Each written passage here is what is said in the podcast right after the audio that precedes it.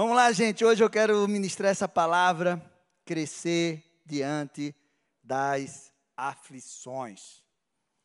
Quem nunca passou por aflições? Quem nunca passou por uma opressão? Nunca foi oprimido? Essa é uma palavra que a gente usa bastante na libertação. Quem nunca foi perseguido? Meu amado, nós precisamos entender que isso é algo que o inimigo trabalha de noite para fazer isso na nossa vida, para nos oprimir, para nos afligir, para tentar nos parar.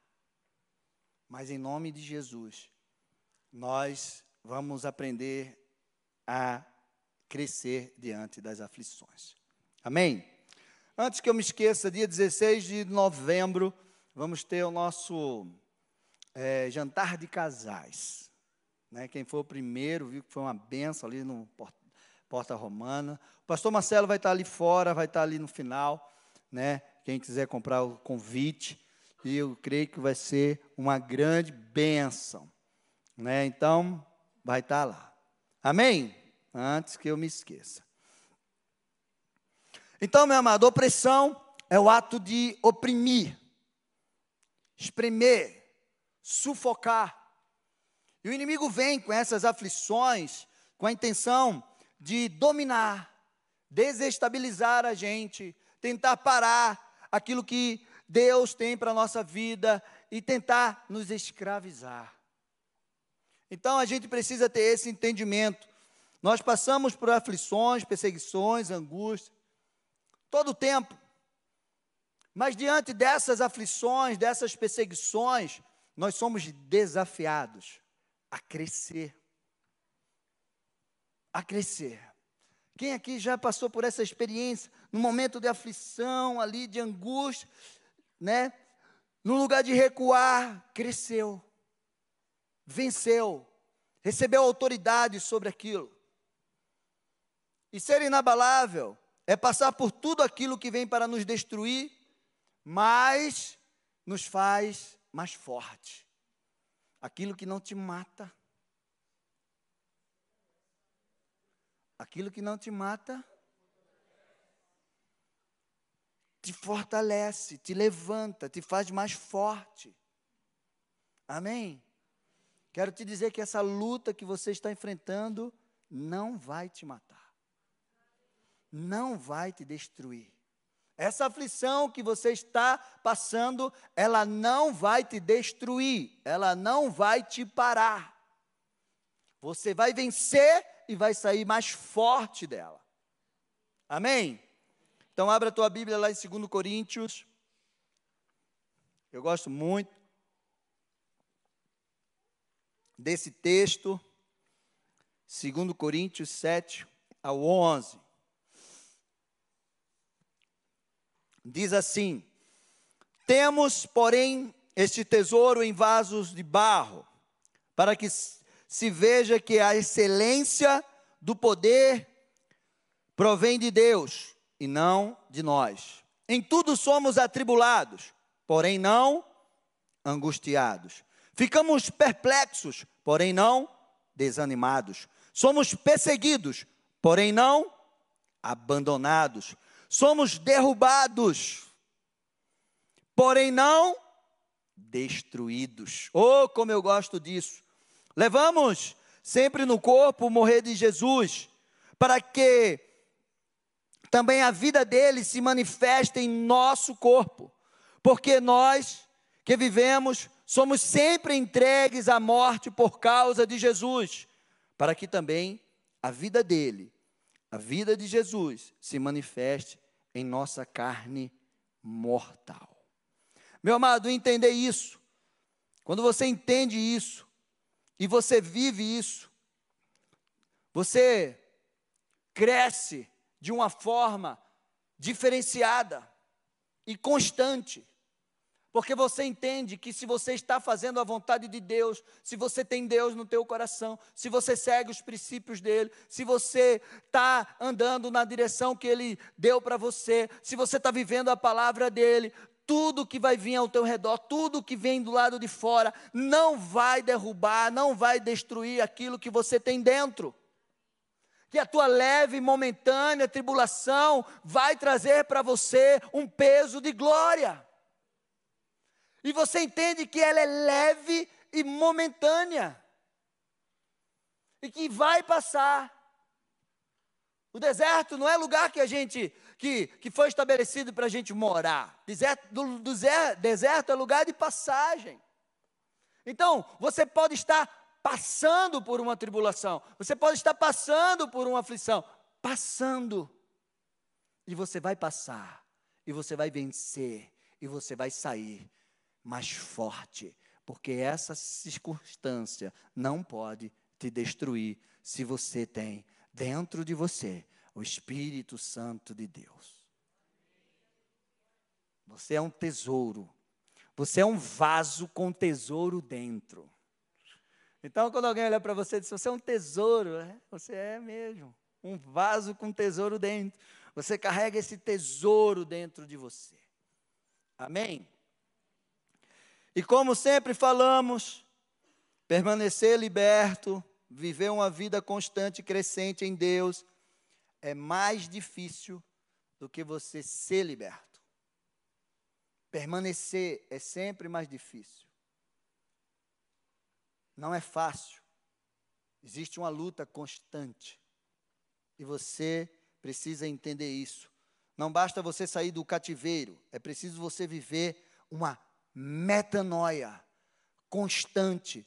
Metanoia é uma mudança de mente, metanoia é um estilo de vida todos os dias. Você precisa viver uma metanoia para que você possa enfrentar os desafios que se apresentam diante de você todos os dias. Metanoia foi a primeira coisa que Jesus pregou. Olha, vocês precisam é, se arrepender, arrependei-vos. Transforme a mente de vocês para que o reino de Deus possa entrar em vocês, porque ele está chegando.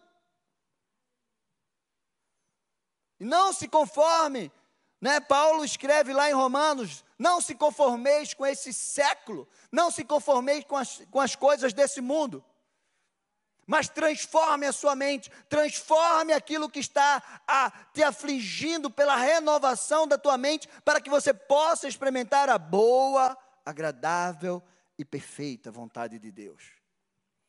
Metanoia é um estilo de vida, não é um remorso que você, ah, um simples, ah, me arrependi. Não, é mudar a tua mente. Para que você possa viver um, uma caminhada de crescimento. Amém? Como crescer em meio às aflições? Como vamos crescer em meio às perseguições? Tem como, pastor?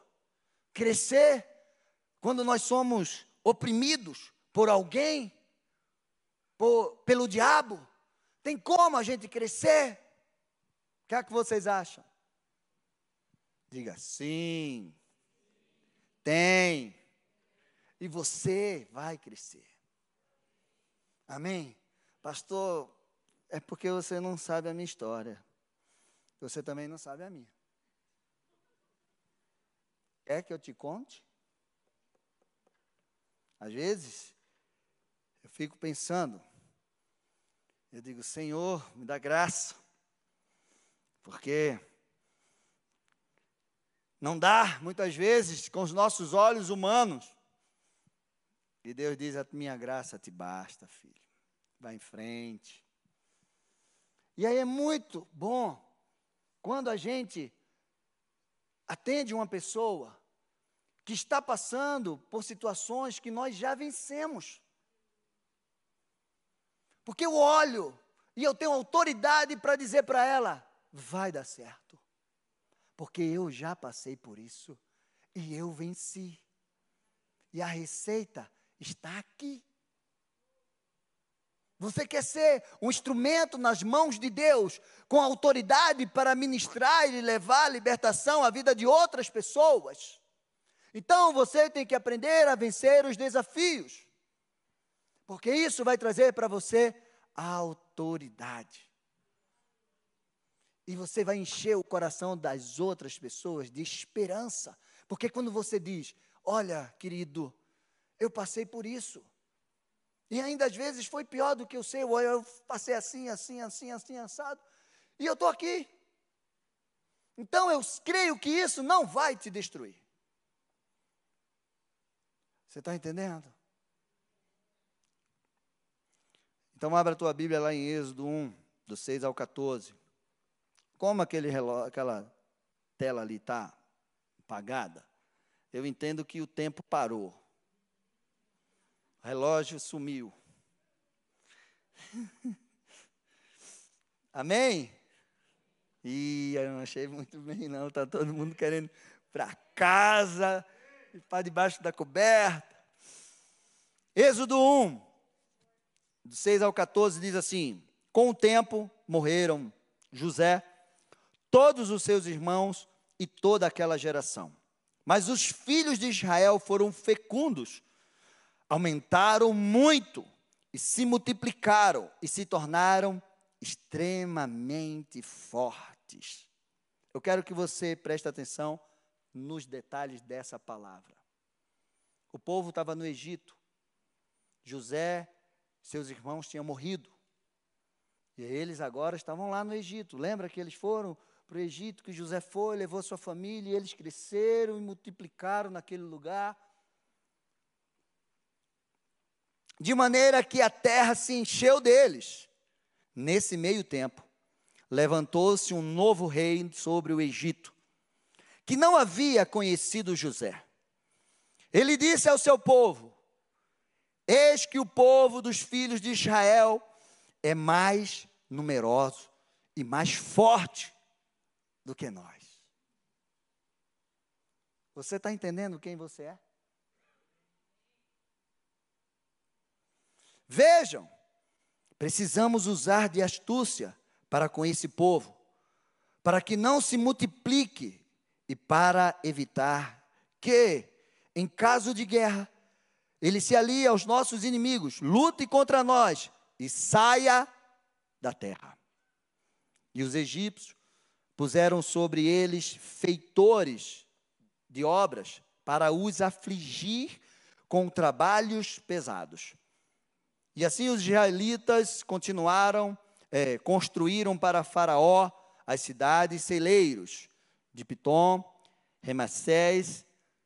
Mas quando, quanto mais os afligiam, tanto mais se multiplicavam e tanto mais se espalhavam, de maneira que os egípcios se inquietavam por causa dos filhos de Israel. Então, os egípcios com tirania, tirania escravizaram os filhos de Israel e lhe amargaram a vida com dura servidão. Preparar o barro, fabricar tijolos e fazer todo tipo de trabalho no campo. Com este serviço lhe era imposto, e todo esse serviço era imposto com tirania. Todos conhecem a história. José foi o grande governador do Egito o faraó amava José e deu a, a José o poder de governar todo o Egito. José trouxe a sua família, como havia, quando havia uma fome na terra. José alimentou o mundo com a estratégia que Deus deu para ele. E ele chamou a sua família e colocou a sua família em Goze, a melhor terra que existia. E eles ficaram lá, e eles cresceram, eles se multiplicaram. Mas José e toda a sua geração morreu, e o novo faraó agora disse: Não conheço José, e esse povo está crescendo muito, vamos escravizá-los. Meu amado, essa é a realidade que a gente está vivendo hoje no nosso país. Que você possa entender isso. Meu amado, o povo tinha crescido e se tornado mais forte ao ponto de causar medo. O inimigo tem medo de você. O inimigo já enxergou aonde você pode chegar. Aquilo que você carrega dentro de você. E você muitas vezes não entende, Porque ele vem com tanta força para te oprimir, para te espremer, para te paralisar. Porque ele sabe que tem algo, tem um futuro precioso, maravilhoso, extraordinário de Deus para a tua vida. E se você chegar nesse futuro, já era para ele. Posso ouvir um amém? Então, vamos afligir, vamos oprimir, vamos dar para ele é, trabalho mais duro, para que eles não se enxerguem, para que eles se sintam realmente escravo, para que eles tenham mente de escravo e a gente consiga dominá-lo. Sabe aquela história do elefante que vai crescendo, amarrado num, numa corda forte, aí ele fica, cresce, vai puxando aquilo ali, e ele não consegue sair dali, não consegue sair. Aí chega um tempo que pode amarrar até um cordãozinho. Ele nem vai sair, nem vai tentar fugir. Por quê? Porque ele foi, ele tentou durante tanto tempo e não conseguiu. Então agora ele acha que qualquer coisa que está ali prende ele. Meu amado, a figura do Egito, no contexto espiritual bíblico, representa um lugar de escravidão. Quando as pessoas dizem assim, ah, estou no Egito. O deserto é lugar de prova. Faraó é o feitor, aquele que oprime. É um principado que representa um opressor que vem para oprimir, escravizar o povo de Deus. O faraó, o feitor, escravizar o povo de Deus, impedir que ele cresça, que ele enxergue o seu potencial, que ele não desenvolva. Vocês estão entendendo até aqui? E qual é a ação, pastor? Então, o inimigo, ele tem várias maneiras de fazer isso. Ele age de várias maneiras. E eu separei três ações do inimigo para, para tentar impedir o teu crescimento.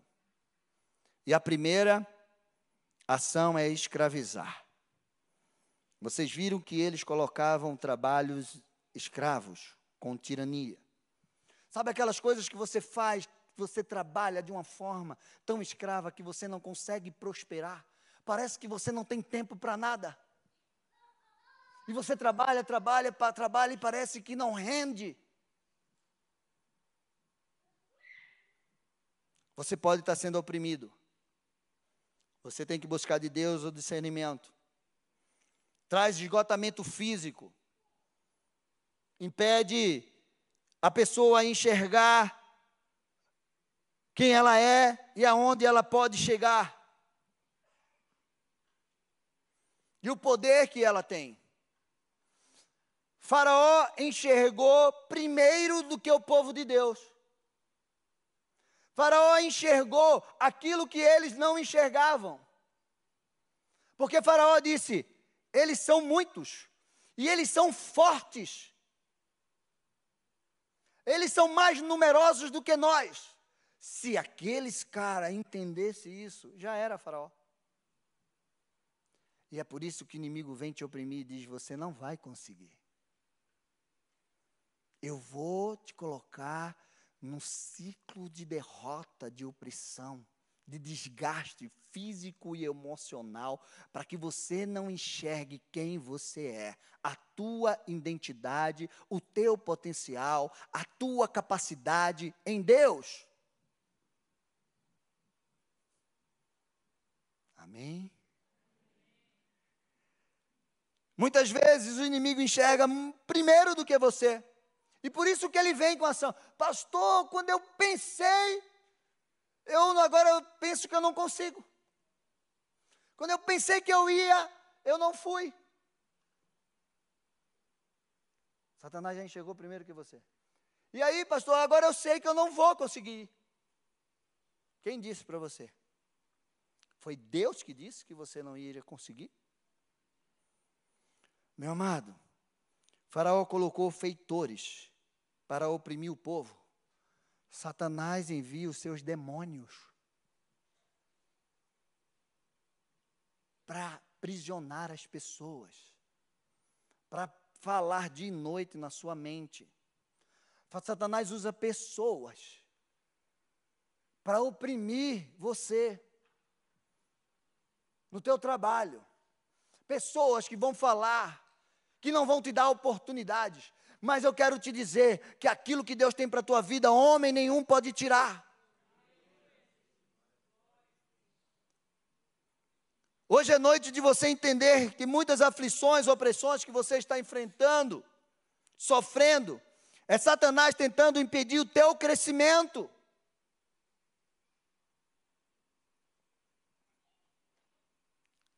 Porque ele enxergou primeiro. Então, meu amado, pastor, o que é que eu faço? Você não pode aceitar. Você precisa rejeitar. Você precisa lutar, jejuar, orar você precisa ir em frente, romper as barreiras, as fortalezas. Você precisa clamar. Você não nasceu para ser escravo. Você não nasceu para não se desenvolver. O Senhor te libertou. Jesus te libertou do império das trevas. O Senhor te fez livre, não escravo. Você não está mais vivendo uma vida de escravidão. Você é livre em Jesus. Amém? Deus te fez livre para crescer. Essa é a primeira ação do inimigo: te escravizar em algo que vai sugar as tuas forças, cegar o teu entendimento, cegar a tua visão de futuro, para que você não consiga chegar aonde Deus tem para você. Amém? Você vai vencer essa escravidão? Segundo lugar, segunda ação do inimigo: matar no nascedouro. Matar antes que cresça. Essa era uma estratégia de Satanás, sempre foi assim. Vamos matar antes que você cresça, antes que você se desenvolva. Quando você sonhar em algo, quando você projetar algo, quando você der o primeiro passo, vem uma ação para destruir você. Vou começar a fazer o mapeamento, pastor. Não consegue. Vou começar a vir no culto de libertação. Não consegue. Vou começar a vir nos cultos de domingo. Não consegue. Vou começar a orar todos os dias. Meia hora, 20 minutos. Não consegue. Vou começar a ler a Bíblia. Não consegue. Entendeu? Vou começar um discipulado, vou começar a, a, a vir na, na, na EBD para aprender mais. Da, não consegue.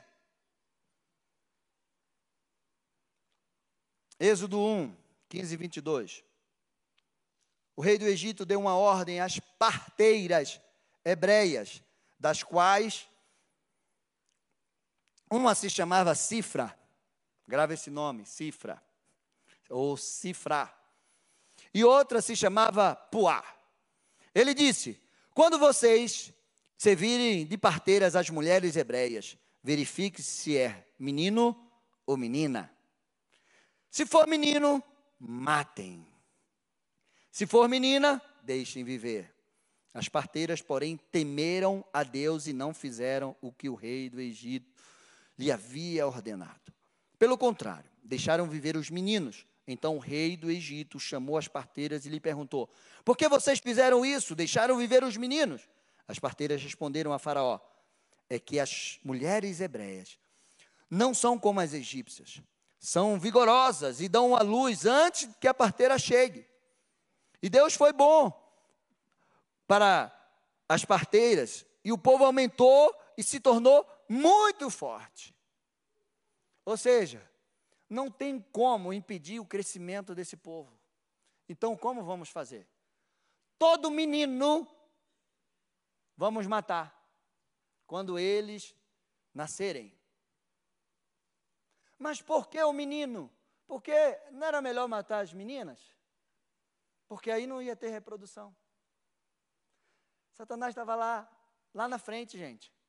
Existia uma promessa que o povo de Deus ia ficar escravizado 400 anos, depois Deus ia tirar o povo do Egito. Ou seja, o libertador estava nascendo.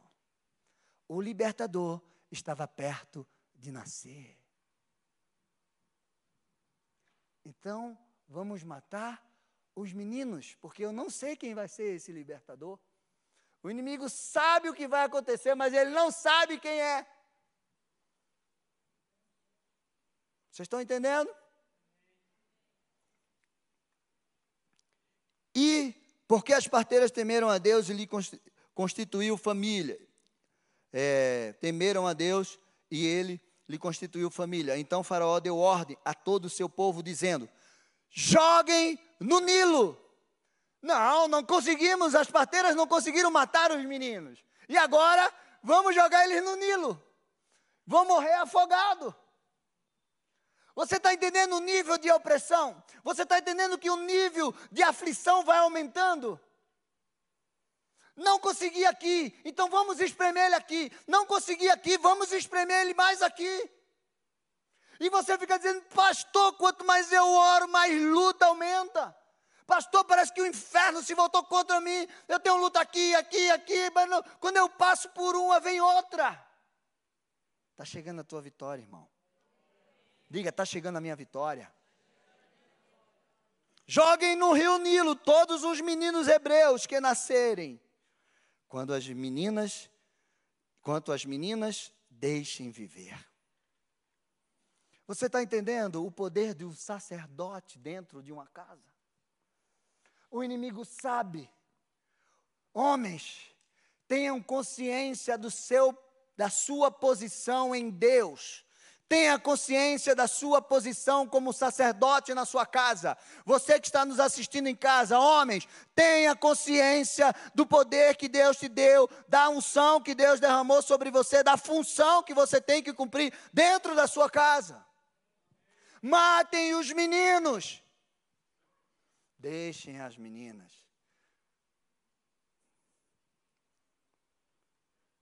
O inimigo não desiste fácil, meu amado. Ele usou essa mesma estratégia com Jesus. Aquilo que ele usou com Moisés, ele usou com Jesus. Matem os meninos que nascerem o libertador e o salvador. Está entendendo? Matar no início é mais fácil, porque impede o teu crescimento. Imagina, você tem um projeto, um sonho, aí você investe tudo nesse projeto e esse projeto não dá certo. Você fica frustrado. Meu Deus, e agora? Aí você inventa outra coisa, não dá certo. Inventa outro, não dá certo. Se você está indo na direção de Deus, tem que dar certo. Ah, eu casei, pastor, o primeiro ano está sendo um inferno, eu não estou conseguindo, vai acabar com tudo. O início traz uma derrota no início, traz desânimo. Você tem que ser resistente, você tem que ser persistente, você tem que insistir, não é fácil. Dificuldade, dificultando um novo, um novo projeto, um recomeço. Quantas pessoas? Você já desistiu? Quem aqui já desistiu? Eu já desisti, gente, de algo. A luta é tão grande, mas até a gente ter esse entendimento. Então hoje eu não desisto mais. Se é a vontade de Deus, eu só quero saber o seguinte: Senhor, é a tua vontade? Se for, eu vou para cima. Não é minha vontade, filho. Então eu me mostra, Senhor. Já deixo de lado. Mas se eu estou na direção de Deus, se eu estou fazendo a vontade de Deus, eu vou para cima. Então, essa é a primeira pergunta diante das dificuldades que vem para assolar o teu projeto de vida. Senhor, é a tua vontade? Será se eu comecei sem te perguntar? Será se eu fiz sem te consultar, Deus? Será se eu não entendi? Mas se Deus disser, filho, é esse é o caminho, vai em frente. Quantas pessoas desistiram no começo dos seus sonhos, seus projetos, casamento, vida profissional? Quantas pessoas, ministérios, estudos, entra na faculdade, desiste, para. Quantos estão aqui hoje querendo abandonar aquilo que começou? Tem gente aqui hoje, tem gente nos assistindo querendo abandonar aquilo que Deus disse que era e que começou tão difícil que está querendo abandonar. E hoje é dia de você quebrar esse ciclo e entender, em nome de Jesus, Deus tem algo novo para você. Meu amado, o que é que tem essas parteiras, pastor? O nome de uma era cifrar. Sabe o que é cifrar? Significa ser justo ou belo. Preste atenção no que eu vou dizer para você. Diante de toda a injustiça, diante de todas as aflições, diante de todas as perseguições, o justo Deus, Ele vai fazer algo sobre a tua vida que vai ser muito belo. Diante de tudo que está se mostrando tão feio, a justiça de Deus vai se levantar e vai mostrar a beleza que Deus tem naquilo que Ele já preparou para a tua vida. Dá um glória a Deus aí. Meu amado, diante das injustiças, Deus levanta. Aquela era uma injustiça, matar aquelas crianças. Deus levantou e Ele age com justiça. O cenário era muito feio. Você já imaginou? Meninos morrendo de um lado e do outro. As pessoas gritando: meu filho, meu filho, do lado. Você já imaginou isso tudo? Mas Deus faz a sua justiça. E naquele cenário tão feio, Ele traz aquilo que é belo. Puá, o nome cananeu que significa moça, menina. Quero te dizer, meu amado, Deus é o Deus de coisas novas. Você é como a menina dos olhos de Deus. Diga, eu sou a menina dos olhos de Deus. Para vencer essa ação, dessa sentença de morte, o que é que eu preciso fazer, pastor? Você precisa ter um ventre profético. O que é isso, pastor? Ventre é lugar de gerar de desenvolver. Eu não estou falando só de filho. Eu estou falando de sonhos, de projetos. Ventre é lugar de gerar. E você coloca a mão no teu ventre e diz: Eu tenho um ventre profético. Que é isso, pastor? Senhor está inventando moda. Êxodo 2, 1 ao 10. Um homem da casa de Levi casou com uma mulher da mesma tribo a mulher ficou grávida e deu à luz a um filho. Vendo que o menino era bonito, feito eu, escondeu durante três meses. Vocês estão rindo, né? Vocês estão rindo de quê? Do menino do bonito? Ou, ou como eu? Vendo que o menino era bonito, escondeu durante três meses. Não podendo, porém, escondê-lo mais tempo, Pegou um cesto de junco, tapou os buracos com betume e piche, e pondo nele o menino, largou o cesto no meio dos juncos à beira do rio, Nilo. A irmã do menino ficou de longe para ver o que ia acontecer com ele. A filha de Faraó desceu para se banhar no rio, e as moças que tinham vindo com ela passeavam pela margem quando ela viu o cesto dos, do, é, no meio dos juncos, mandou que uma das criadas fosse buscá-lo. Abrindo o cesto, viu a criança, e eis que o menino chorava. Ela teve compaixão dele e disse: Este é o menino dos hebreus. Então a irmã do menino perguntou à filha de Faraó: Quer que eu vá chamar uma das hebreias para que sirva de ama e crie esta criança para a senhora? A filha de Faraó respondeu: Vá. A moça foi e chamou a mãe do menino. Olha, Deus é muito engraçado, gente. Deus é maravilhoso. O rio era um lugar de morte. Todos estavam morrendo, um monte de filhos. Imagina, a mãe de Moisés. Deixa eu terminar de ler aqui para você entender. Leve este menino e amamente-o para mim. Eu darei um salário para você. A mulher pegou o menino e o criou. Quando o menino já era grande, ela o levou à filha de Faraó, da qual ela, ele passou a ser filho. Esta lhe deu o nome Moisés e disse: Porque das águas o tirei. Aquilo que era para todo mundo um lugar de morte, para Moisés foi lugar de vida. Porque o ventre da mãe de Moisés era o ventre que gerou um homem profético, o libertador de Israel. Você consegue entender isso? Meu amado Deus é engraçado demais. Ele esconde os planos deles, os projetos deles, embaixo do nariz de Satanás e ele não enxerga. Moisés foi criado no palácio de Faraó como príncipe. Você quer matar meu filho? Nessas águas, você vai ver. Eu vou lançar ele nessas águas ele vai vencer as águas. Ele vai vencer aquilo que está matando todo mundo, não vai matar ele. Mil cairão ao teu lado, dez mil à tua direita, e você não será atingido. Qual é o seu número? Hã? Mil. Dez mil à direita, qual é o seu número? Hã? Vocês são ruins de matemática, né? Meu Deus. Qual é o seu número? Hã? 11 mil e um? Quem dá mais? Quem dá menos?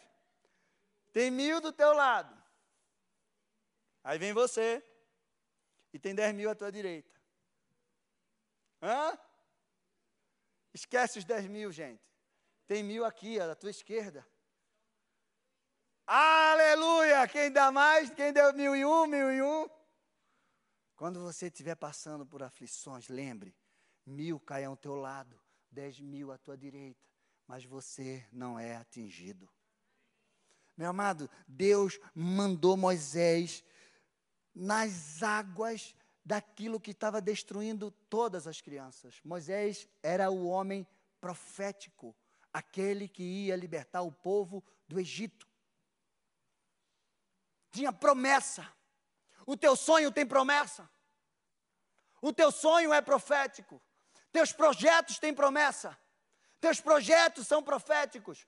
Teus, prof... teus projetos e os teus sonhos vão influenciar no reino de Deus, vão levar cura para outros, vão levar libertação para outros. Ou os teus projetos e os teus sonhos é para o teu umbigo. Se for para o teu umbigo, não tem projeto de Deus. Mas se tiver projeto de Deus, vai crescer, vai prosperar, vai vencer o inimigo, vai vencer a destruição, porque você tem sonhos e projetos proféticos. Então você gera o profético.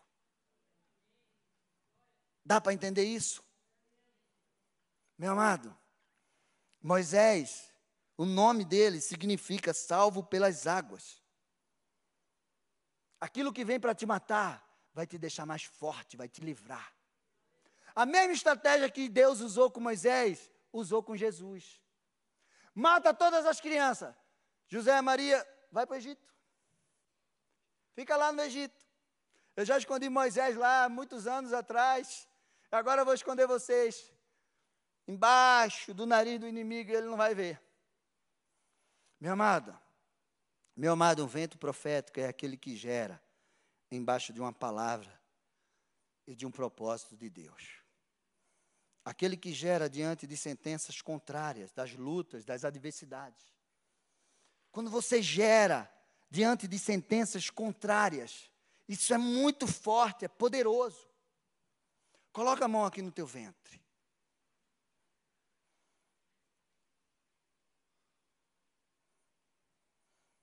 O ventre profético, ele vence a sentença de morte. Ele cresce embaixo do nariz do inimigo. Um ventre profético gera a promessa de Deus. Moisés era o libertador, o profeta. Você precisa gerar dentro de você os sonhos, os propósitos, as promessas de Deus para a sua vida, para a sua família, para a sua geração.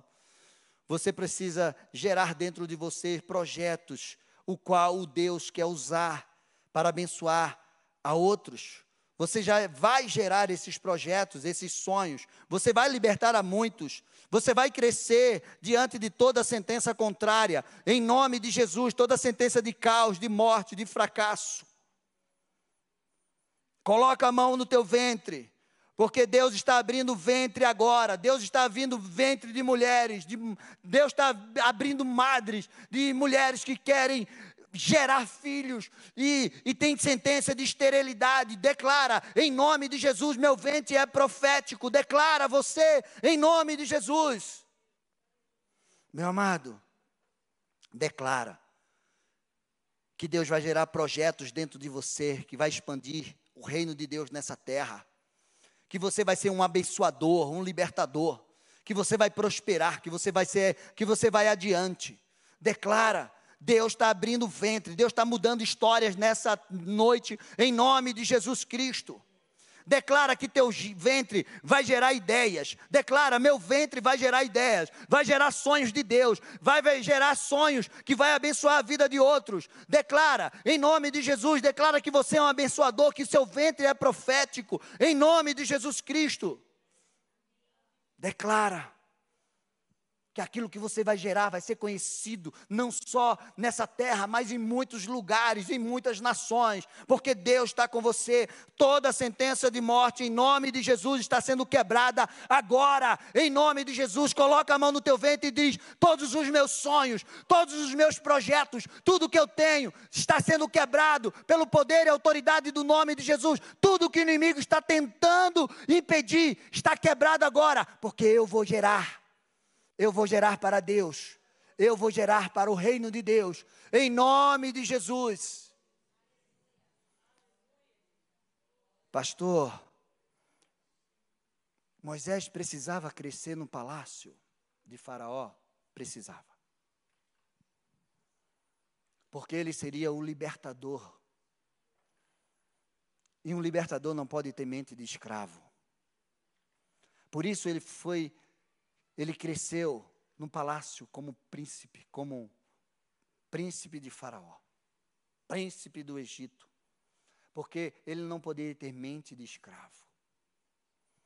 Meu amado, você precisa entender os planos de Deus. Deus está quebrando mentalidades escravas aqui nessa noite, em nome de Jesus. Fazendo uma metanoia, transformando os teus pensamentos, transformando mentes e corações aqui nessa noite. Deus está fazendo isso. Creia nisso, diga: Senhor, transforma a minha mente. Me dá, Senhor Deus e Pai, a tua mente. Moisés precisava gerar. Moisés gerou discípulos, Moisés gerou espiritualmente Josué, que foi o seu sucessor, o homem guerreiro, conquistador. É isso que você precisa gerar. Meu amado, Moisés deixou um, um legado poderoso. Ele entrou no hall dos heróis da fé. Como um homem que preferiu sofrer como um povo de Deus do que usufruir dos prazeres transitórios do Egito. Hebreus 11. Meu amado, tem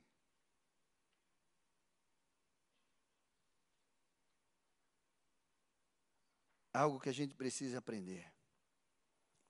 E em terceiro lugar, a terceira ação do inimigo, ele te faz enxergar como um nada, um ninguém, um incapaz, um pequeno.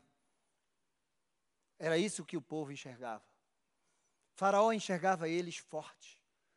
Faraó enxergava que eles poderiam dominar o Egito, mas eles não se enxergavam assim. Tanto que quando eles olharam a terra prometida e viram os gigantes, eles diziam assim: Nós somos como um gafanhoto. Eu quero te dizer que isso é uma estratégia do inimigo fazer com que você não enxergue o potencial que você tem em Deus. Satanás é especialista em potenciar as nossas fraquezas. Ele é especialista em potenciar os nossos fracassos, as nossas deformações, as nossas deficiências. Ele é especialista nisso. E você se olha e você acredita na mentira de Satanás na tua vida. E Deus é totalmente o contrário. E para encerrar, eu quero deixar dois versículos para você, dois textos. 1 Coríntios 1, 26, 29, eu gosto muito disso. Irmãos, considere a vocação de vocês. Não foram chamados muitos sábios segundo a carne, nem muitos poderosos, nem muitos nobres de nascimento. Pelo contrário, Deus escolheu as coisas loucas desse mundo para envergonhar os sábios, e escolheu as coisas fracas desse mundo para envergonhar as fortes, e Deus escolheu as coisas humildes desse mundo, e as desprezadas, e aquelas que não são, para reduzir a nada as que são, a fim que ninguém se glorie na presença de Deus. E se você se acha um nada, se você se acha ninguém, se você recebeu essa palavra sobre a tua vida, que você é incapaz, que você é um fracassado, eu quero te dizer que Deus está te escolhendo nessa noite. Porque é o poder dele manifesto na tua vida. Deus escolheu, não importa de onde você veio, qual é o teu sobrenome, não, não importa a escola que você estudou, quanto você tem no, no banco, meu amado, ele pega o fraco, o desprezado, os loucos, os desprezados, e ele levanta, porque o poder é dele, para envergonhar o, aqueles que são, aqueles que se acham, aqueles que, que se acham fortes. Tem um, uma frase, depois os universitários aí vão dizer de quem foi, não sei se foi do C.S. Lewis, do Moody, que diz: que Moisés gastou 40 anos pensando que era alguém. 40 anos aprendendo que não era ninguém. E 40 anos descobrindo o que Deus pode fazer com ninguém. Captou? 40 anos ele viveu no palácio como um príncipe e achava que era alguma coisa. Até ele matar um Egito e ter que sair fugido para o deserto. Foi cuidar de cabra. Ali ele se achava um ninguém. E foi quando Deus apareceu para ele naquele deserto e disse: Eu ouvi a aflição do meu povo, e eu vim, eu desci, e eu estou te levantando agora para ir lá e libertar meu povo da opressão de Faraó. E ele disse: Eu não sou ninguém, eu não sei falar, eu não posso, eu não consigo, mas é você que eu quero, é você que vai. Foi você que eu escolhi antes da fundação do mundo. A sua mãe gerou um ventre profético. Você não é um simples ninguém, e é de você que eu vou levantar e vou levar para libertar meu povo no Egito. Moisés aprendeu o que Deus faz com ninguém. Se você se acha um ninguém, eu quero que você aprenda hoje o que Deus pode fazer com você. Porque enquanto você se achar algo, a última Coca-Cola do deserto, a última bolacha do pacote, eu quero te dizer, Deus não pode agir na tua vida. Mas quando você entrega a tua vida completamente a Deus e diz, eu dependo do Senhor, tudo que eu posso fazer, tudo que eu posso conquistar, Senhor, é na tua força, é no teu poder, a glória é tua, a honra é tua. Então Deus te pega e te levanta no meio do lixo, do monturo, no meio que você está, e Ele te coloca ao lado dos príncipes e dos reis dessa terra, em nome de Jesus. Aplauda ao Senhor. É isso que Deus faz, porque o poder é dele. O poder é dele. Amém? Você precisa entender isso, enxergar, você precisa se enxergar como Deus te enxerga. Não enxergue como Satanás diz que você é, que as pessoas dizem que você é. Enxergue como Deus te enxerga. Abraão, é, Moisés não se achava, não se enxergava mais. Porque agora ele não era mais príncipe, ele era o ninguém. Mas Deus fez o ninguém, o grande libertador, aquele que viu a glória de Deus. Aquele que subia no monte, o monte fumegava da presença de Deus. Você já imaginou isso? É isso que Deus faz com ninguém. Meu amado, com Deus, Embaixo do seu poder você pode crescer em meio às aflições, às perseguições, às lutas. Diga assim: com meu Deus, eu posso crescer, vencer e conquistar. Em nome de Jesus. Os levitas podem subir. Segundo Coríntios 11, 22 20 ao 33 diz assim: são hebreus, Paulo dizendo as suas marcas, eu também. São israelitas, eu também. São descendência de Abraão, eu também. São ministros de Cristo, falando como se estivesse fora de mim, afirmo que sou ainda mais. Em trabalhos, muito mais. Em prisões, muito mais. Em açoitos, sem medidas. Em perigos, de morte, muitas vezes, cinco vezes recebi dos judeus 40 açoites, menos um. Três vezes fui açoitado com vara. Uma vez fui apedrejado. Três vezes naufraguei. Fiquei uma noite e um dia boiando em alto mar. Em viagens, muitas vezes, em perigos de rios, em perigos de assaltantes, em perigos entre patrícios, em perigos entre gentios, em perigos na cidade, em perigos no deserto, em perigos no mar, em perigos entre os falsos irmãos, em perigos nos trabalhos, nas fadigas, em vigílias, muitas vezes, em fome e sede, em jejum, muitas vezes, em frio, nudez, além das coisas exteriores ainda pesa sobre mim diariamente a preocupação com todas as igrejas. Quem enfraquece, quem enfraquece, que eu também não enfraqueça. Quem se escandaliza, que eu não fique indignado. Se tenho que me gloriar, vou me gloriar no que diz a respeito da minha fraqueza. O Deus e Pai do Senhor Jesus Cristo, que é bendito para sempre, sabe que não minto. Em Damasco, o governador nomeado pelo rei Aretas, mandou guardar na cidade dos Damascenos para me prender, mas num grande cesto me desceram por uma janela na muralha e assim me livrei. Esse é um pouco do histórico de Paulo, daquilo que ele passou, mas ele venceu. Ele venceu ele cresceu diante das aflições. O Evangelho chegou até nós. Ele cresceu. Ele colocou para fora os 13 livros do Evangelho que Deus colocou dentro dele. Foi nesse meio, foi nessas tribulações, foi nessas aflições.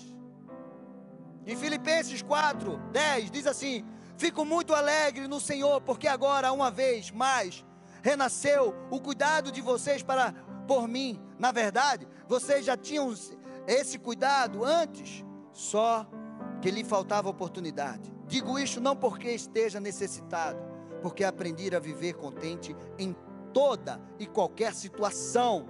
Sei passar necessidade, sei também ter é, o que ter em abundância. Aprendi o segredo de toda e qualquer circunstância. Tanto estar alimentado como ter fome, tanto ter em abundância como passar necessidade. Tudo posso naquele que me fortalece. Tudo posso naquele que me fortalece. Você entendeu o histórico de Paulo? Você entendeu que você pode gerar algo poderoso? Fica de pé.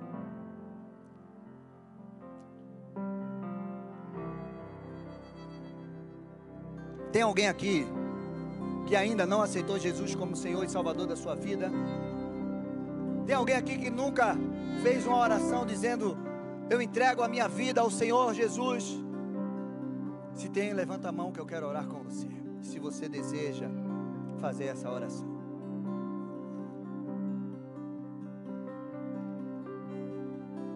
Esse é o momento que você vai. Eu quero que você feche os teus olhos por um momento enquanto nós estamos louvando, você vai pensando em tudo que você ouviu aqui. Porque eu quero te dizer que Deus deseja nos fazer pessoas resistentes, fortes. Nós precisamos aprender a crescer em meio às dificuldades, às pressões. O poder faz isso em nós, o poder de Deus faz isso em nós. O que está impedindo você de crescer? Vai pensando agora, vai colocando diante de Deus.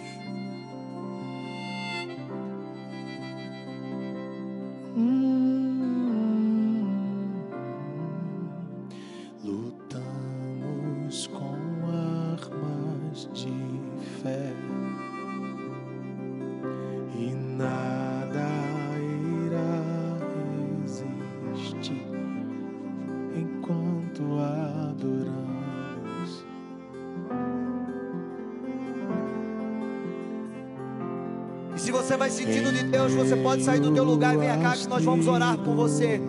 Vem aqui na frente, coloque diante do altar. Aleluia. Olhem para mim. O povo estava no Egito, sendo escravo, fazendo tijolo, trabalhando açoitado. Feitores estavam açoitando, afligindo eles cada vez mais. Sabe por quê? Porque eles enxergavam eles como homens e mulheres fortes, poderosos. O inimigo está olhando para você e ele está te oprimindo porque ele sabe a força que Deus colocou dentro de você. Você é forte, você é poderoso com Deus. Você não é fracassado, você não é rejeitado, você é filho amado. Você tem poder de crescer, de se expandir, de viver o sobrenatural, de se levantar e ajudar a muita gente, libertar cativos. Você tem esse poder. Então levanta tuas mãos. Uma mão levantada, a outra no teu ventre. Porque você vai declarar que você tem um ventre profético que vai gerar para o reino de Deus. Vai gerar sonhos, vai gerar projetos, vai gerar coisas grandes para o Senhor nessa terra, em nome de Jesus. Você vai gerar discípulos espirituais, homens e mulheres, você vai gerar. Em nome de Jesus, e se você quiser gerar filhos, se você tem sonho de gerar filhos, você também vai gerar filhos, em nome de Jesus filhos que serão profetas nessa terra, homens e mulheres de Deus. Você vai gerar, então começa a profetizar sobre tua vida, sobre o teu ventre. Começa a declarar: Eu tenho a força do Senhor, eu sou forte, eu sou corajoso. Em nome de Jesus, eu vou vencer as dificuldades, as circunstâncias. Em nome de Jesus, você que está em casa, faça isso também. Comece a orar pela tua vida, comece a profetizar em nome de Jesus que os sonhos que foi cortado na tua vida, sonhos que mataram em você, em nome de Jesus, Deus vai gerar, Deus vai trazer de volta, em nome de Jesus Cristo. Você não vai viver oprimido, você não vai viver afligido, você vai vencer as aflições e você vai crescer, porque tudo você pode em Deus que te fortalece tudo você pode. Senhor, move o teu espírito sobre o teu povo, move o teu espírito sobre a tua igreja, quebra toda sentença contrária, todo, toda mentalidade escrava cai por terra, toda aflição, toda opressão cai por terra, pelo poder e autoridade do nome de Jesus. Eu libero essa palavra sobre a vida dos teus filhos. Eles vão crescer, eles vão se expandir, eles vão viver o sobrenatural do Senhor, porque o Senhor é Deus sobre a vida deles. Em nome de Jesus Cristo, Pai. Em nome de Jesus. Olha, aqui, antes de você ir embora, se você tem algum pedido de oração, você pode escrever ali com calma, traz aqui, que no final a gente vai ungir, né? Eu vou ungir aqui com os intercessores e depois eu vou queimar esses pedidos. Pastor, eu tenho um pedido, vai colocando aí. Antes da gente ir embora, você escreve ali com calma, traz para cá. Nos próximos cultos você já sabe. Traga os seus pedidos, vamos colocar aqui. Eu ia fazer isso antes, mas a gente faz agora. Depois eu levo esses pedidos e queimo. Eu peguei os pedidos que colocaram sexta-feira nos, nos chegaram às minhas mãos. Eu orei, ungi cada um, né? E vou queimar junto com esses de hoje. Amém? Levanta as tuas mãos. Que o Senhor te abençoe. Que o Senhor te guarde. Que o Senhor resplandeça o rosto dele sobre você e te dê a paz. Que você enxergue a força, o poder de Deus sobre a tua vida. Que você rompa com as dificuldades. Que você rompa com as aflições, com as opressões. E você cresça, você se expanda, você gere sonhos e projetos de Deus no seu ventre, em nome de Jesus. Que você seja um homem e uma mulher com ventre profético que gera para o reino de Deus, em nome de Jesus Cristo, e que você viva o sobrenatural e o crescimento do Senhor sobre a tua vida, em nome de Jesus. Deus abençoe vocês. Você que está em casa também receba, em nome de Jesus Cristo. Amém. Aplauda ao Senhor. E se você precisa de oração, você vai ficar no teu lugar, alguém vai chegar até você e vai orar com